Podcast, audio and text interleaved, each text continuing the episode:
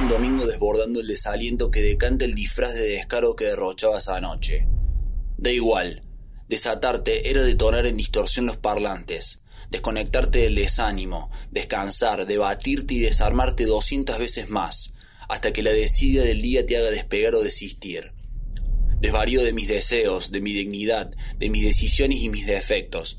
Me desaferro de todo, desenfoco el lente y me hago el distraído. Intento disimular mi desdicha dejando a detrimento ajeno que el derrumbe me desarme, o que algún destello me dispare en formas dispares la línea en otra dirección desconocida donde me demuestren que dilapidarse no es más que un dilema disfuncional a nuestro ego, a la disconformidad que nos delimita la decencia y el desencuentro con el entorno. Uno bien sabe cuánto deseamos desentonar y despilfarrarnos por completo, y no discernir y desmotivarse por eso. Ser desobedientes es hermoso, pero difícil de digerir.